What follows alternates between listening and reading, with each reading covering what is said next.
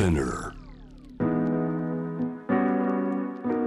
グローバーがお送りしています。J-Wave シャムダプラネット今夜のゲストは建築家で日本財団ソーシャルチェンジメーカーズプログラムのマネージャーも務めるファラ・タライエさんです。ファラさんはこの新学期を前にしてという時期だからこれを選びましたというテーブルトークのテーマ。教育が持続可能な社会にどのように役立つか。はい、そうですね。えっとですね、特に今学校がスタートするので、特に来月っていうか、9月の頭からですよね。そうですねもうね小学校とかだと始まってるところもあったりしますねうんすごいですね。教育っていうのが、特に海外はですね、本とかだけばっかりではなくて、宿題ではなくて、あのどうやって自分の人生を楽しくできるかっていうのも皆さんやってますので多分日本の教育もちょっとずつちょっとずつそういうのなんか面白いとこを入れ込むと子どもたちもちょっとイノベーション的なもっと面白いとこはいっぱいできるんじゃないかなと思って何点ちょっと事例で今日持ってきました。若い子たちが面白いものをはい。作り出している。教えてください例えなんですけどこれが、えー KIS って韓国の国際高校学校なんですけど学校自体がもうちょっとサステナビリティとか子どもたちの SDGs 向けのそのイノベーションをあのサポートしたいって思ってじゃああの皆さんなんかアイディアあったらスポンサーしますよって言い始めたらしいんですね。うんその中に2人17歳ぐらいの子が私たちいっぱい家でいつもアイスパックあるんじゃないですか？クッキーとかなんか肉とかで買う時に残る。それが保冷剤がついてきますね。あ保冷剤って言うんですよね。保冷剤？アイスパックって言うんですけどそれがすごい残っててどうすればいいですか？って結構皆さん悩んでたみたいでそれでビジネスでやり始めたらしいんですね。でウェブサイトを作ってそのアイスパック自体の recycling upcycling をじゃあが学校がウェブサイト自体をスポンサーしたこしたらしいんですね。は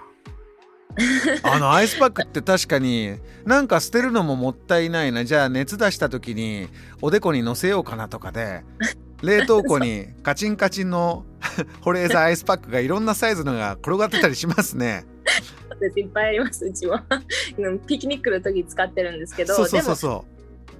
でもですね日本みたいに燃やす国はまだまあ燃やすまあ良くないんですけどでもランドフィルとか入る時これ結構 toxic なので良くないんですうあ本当は。毒性があるんですね。そのまま捨てようと思うとこれいけない。そうですうん。それで食べるのがダメとかいっぱい書いてるんですよね。目に気をつけてくださいとか食べるのがダメとか。それで彼らもじゃあ何かを作るかって考えて新しいウェブサイトで皆さんに勉強会みたいな education 教育ためにどういうのができるかっていうウェブサイトプラットフォームを作り始めてるのでアイスパックの使い方っていう。これスポンサーってのは学校がそれこそあのお金とか人とかそういうものもじゃあ君たちにこういう人がいるよこういうお金まあ奨学金じゃないですけどそういうとこまで進んでるんですか？えっとですね、多分学校ってもともと extra activity って言うんですけど、あの自分の勉強以外っていうところの budget があるはずなんですね。例えばあのどっかに見学しに行くとか、今見学もできないのでそのお金をどうやって使えばいいかって考えで代わりにこのウェブサイトって言っても大体1年で5万円しかかからないので、うん。だ1年ぐらいスポンサーしても5万円で新しいアイディアが生まれるんだったらいいんじゃないですか？ってことだと思う。そうか。外に連れていけない。いろんな課外授業をね日本中にじゃあネットワーク夏はあそこの山に行ってって準備してた学校が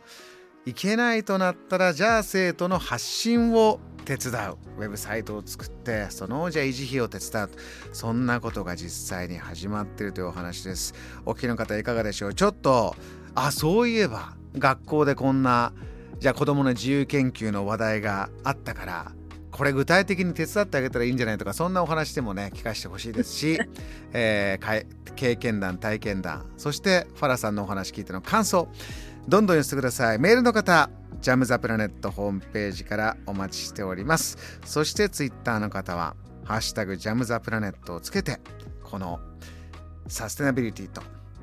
教育そんなお話寄せてください。ファラさん、えーリスナーからこんなメッセージ待ってるよ。こんなのをぜひ書いてねというのあれば教えてください。あですね、学校は一つで私、両親、あの普通に例えば家族旅行できてたのやったのに、まあ、コロナでできないので、そのお金で何か家族に面白いことをやってる人がいるかもしれないと思って、イノベーション的に。何かあったらぜひ教えてください。多分皆さん使えるかもしれないアイディアをいっぱい。